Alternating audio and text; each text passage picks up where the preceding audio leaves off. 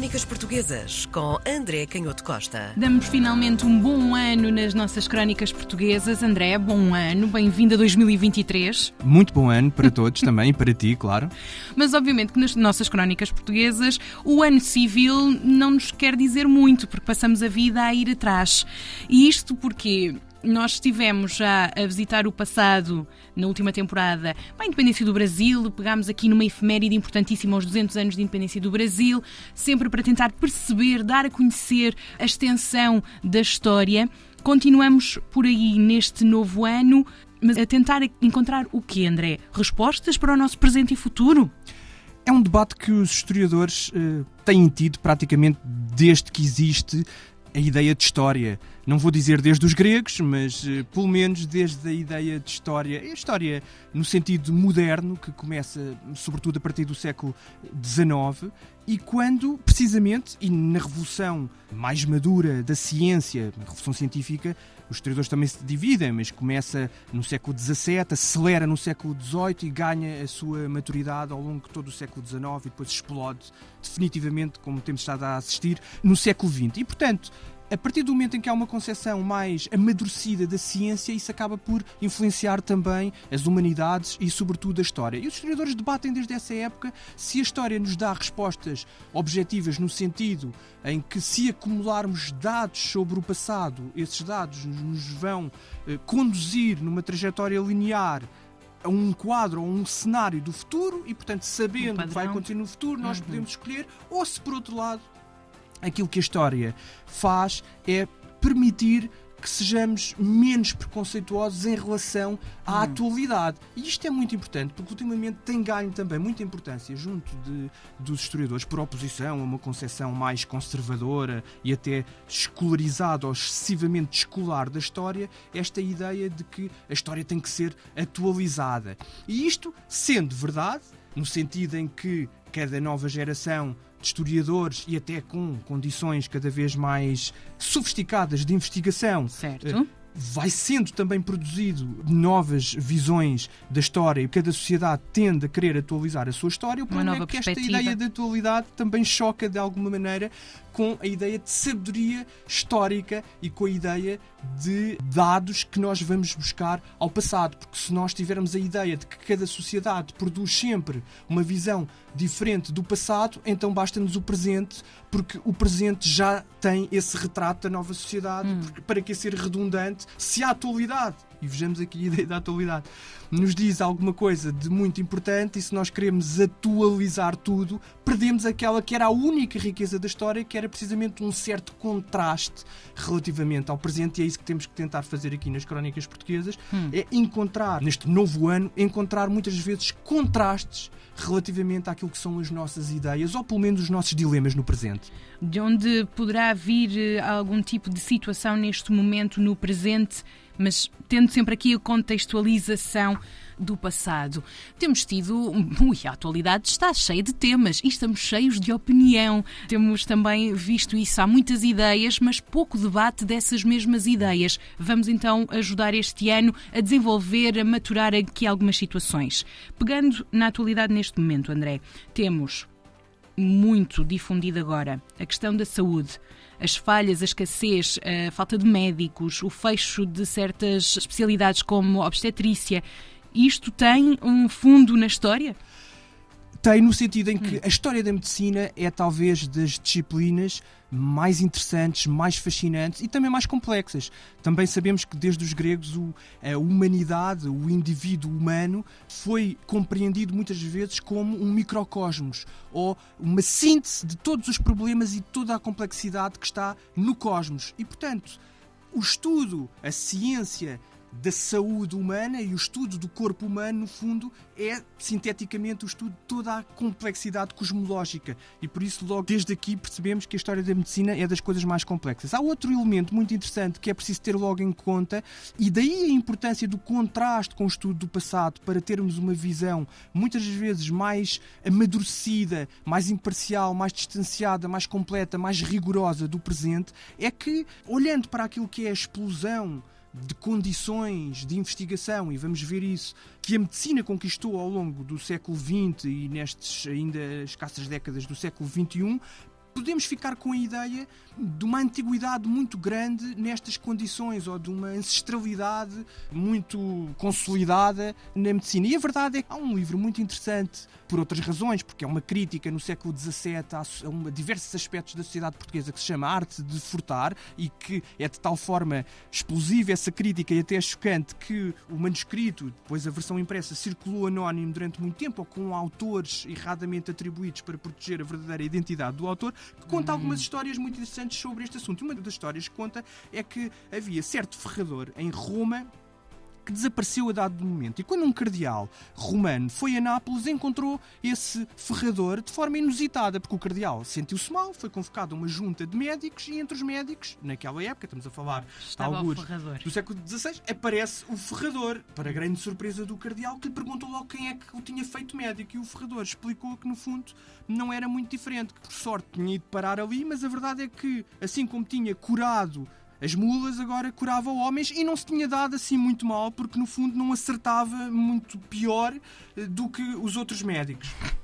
Claro que o cardeal ficou muito chocado e o ferrador ainda acrescentou outra razão: é que além de não ser muito diferente e, portanto, não ter um desempenho muito pior que os outros médicos da época, este ferrador também tinha a vantagem, dizia eu, de que quando alguém morria não o obrigavam a indemnizar, tal como tinha acontecido quando ele era ferrador, que tinha tratado uma das mulas do coste do cardeal e porque a mula tinha morrido e o cardeal tinha obrigado o ferrador a indemnizá-lo pela perda daquela mula. E depois o livro vai contando outras histórias, vai dizendo que em França nenhum médico no passo recebe o salário enquanto as pessoas reais estiverem doentes, porque era uma forma de assegurar que de facto aquela doença era curada, porque enquanto não. Ah, era, isso é não possível. Se não cura, não, não recebe. era naquela, naquela época, era assim, Hum. e depois dá até, eh, faz uma crítica aos portugueses, porque dizia que os portugueses, quando estão doentes, nós, é precisamente nesse momento que damos ainda mais mimos e maiores pagas aos médicos, sem perceber que por isso mesmo os médicos não teriam interesse em curar os portugueses. É claro que nós olhamos para esta visão tenebrosa e temos que perceber que isto só se explica porque o estádio de desenvolvimento da medicina na época era de facto muito arcaico, a probabilidade de morte e aquilo que era hum, a capacidade terapêutica da medicina e os conhecimentos científicos da medicina eram de facto muito escassos. E depois o autor diz que há uma solução para isso e que em Portugal esta ciência, a medicina, que andava muito arrastada. E ele diz, por isso, que os reis têm que resolver este problema. E uma das formas de resolver este problema, ele diz que Dom Sebastião, no- no século XVI, já tinha começado a ter algum cuidado, porque Oh. tinha dado ordem à Universidade de Coimbra para escolher entre os estudantes em geral os mais hábeis e os que fossem nobres para se aplicarem ao estudo da medicina. Porque o que acontecia na época é que muitas vezes eram precisamente as pessoas ou que não tinham dinheiro ou os mais fracos entre os universitários. Estamos a ver aqui o contraste absoluto com a realidade da segunda metade do século XX. Portanto, eram os, eram os universitários, os académicos mais fracos que depois se dedicavam à medicina.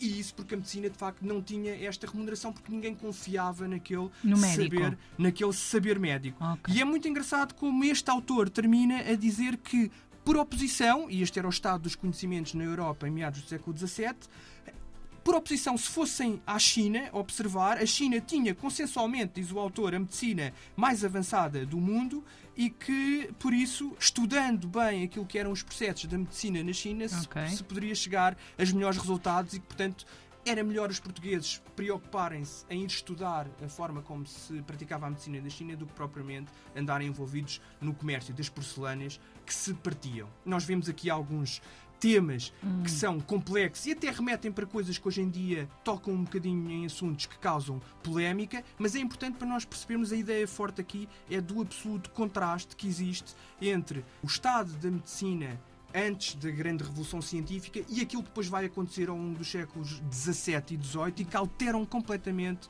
aquilo que é a concepção da medicina e também a capacidade de gerar confiança nas populações, reduzindo a mortalidade, reduzindo o impacto das doenças. E quando nós olhamos para a história do século XX e nos lembramos que a penicilina, apesar de ter sido descoberta na década de 1920 e 1928 por Alexander Fleming, só começou a ser produzida em massa em 1943, mas depois apareceu a grande revolução das vacinas, que foi de facto uma fronteira, um marco na diferenciação da mortalidade nas Uhum. populações e até, num aspecto muito importante, a redução baby boomers, não é? Sim, e da mortalidade infantil. Os partos passam a ser seguros pela primeira vez na história. É impressionante o impacto desta realidade.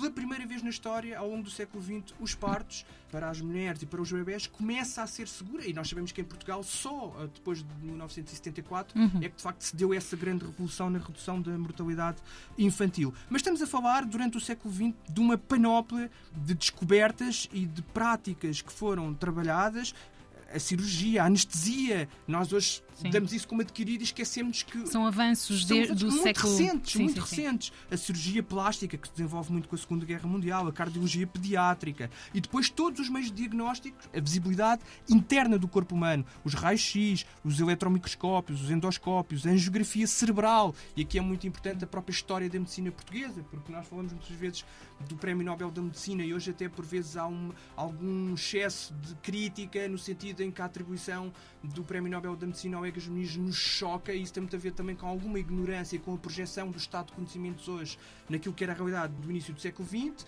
porque apesar daquela terapêutica, e foi por essa razão que o Prémio Nobel lhe foi atribuído, de estar hoje em desuso, há muitos outros aspectos da prática médica do egagemonismo muito importantes, sobretudo ligados à angiografia cerebral e a essa visibilidade de sistemas circulatórios, que foram completamente revolucionários. E, e o Prémio Nobel podia ter sido atribuído, ele esteve proposto várias vezes no início do século XX, por essa razão. Mas estamos a falar de coisas ainda mais recentes, as tomografias computadorizadas, os lasers, as microcirurgias, todas as revoluções ligadas à descoberta do ADN e a, a grande revolução da biologia eh, molecular e do conhecimento da bioquímica intracelular, da farmacologia, que explode também como um ramo decisivo esse conhecimento químico. Mas isto tudo para dizer que este desenvolvimento da complexidade científica e da capacidade, o sucesso da medicina, é ao mesmo tempo hoje a razão de uma certa ideia de crise interna, porque a conquista desta aversão ao sofrimento, a generalização